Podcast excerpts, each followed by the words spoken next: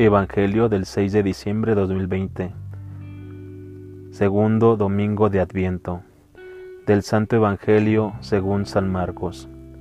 En aquellos días, como había una gran multitud y no tenían que comer, Jesús llamó a sus discípulos y les dijo, Me da lástima esta gente, ya llevan tres días conmigo y no tienen que comer. Si los mando a sus casas en ayunas, se van a desmayar en el camino Además algunos han venido de lejos.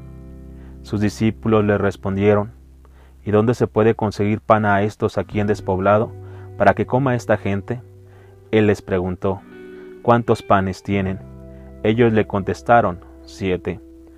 Jesús mandó a la gente que se sentara en el suelo, tomó los siete panes, pronunció la acción de gracias, los partió y se los fue dando a sus discípulos para que los distribuyeran y ellos los fueron distribuyendo entre la gente.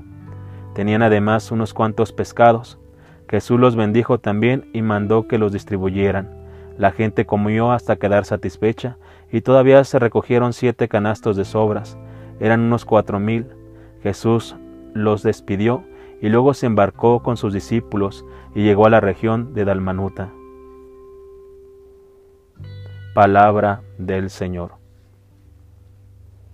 Si pudiera, Señor, dar de comer a todos los que tienen hambre, si pudiera consolar a todos los hombres y mujeres que sufren, si pudiera socorrer a las multitudes que tienen las manos vacías. Cristo, solo tú puedes saciar el alma de la carencia más profunda, de vida eterna, de gracia, de amor verdadero. Tú eres el pan de vida que todos buscamos en este mundo. Sin embargo, preguntas cuántos panes tenemos, ¿Acaso pides algo que no podamos dar? ¿Acaso podemos los hombres alimentar de la manera que solo Dios es capaz de hacerlo? Sin embargo, insistes en pedirnos pan. Pues bien, aquí tienes todo lo que soy y tengo. Tómame entre tus manos, haz conmigo lo que quieras.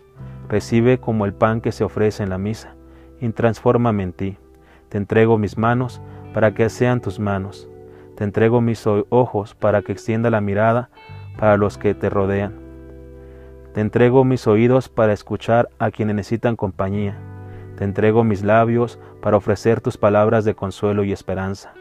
En fin, te lo doy todo para que hoy repartas un poco más de tu pan.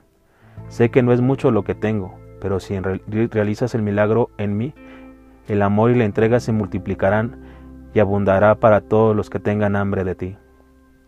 Es evidente que el milagro no va destinado solo a saciar el hambre de un día, sino que es signo de lo que Cristo está dispuesto a hacer para la salvación de toda la humanidad, ofreciendo su carne y su sangre.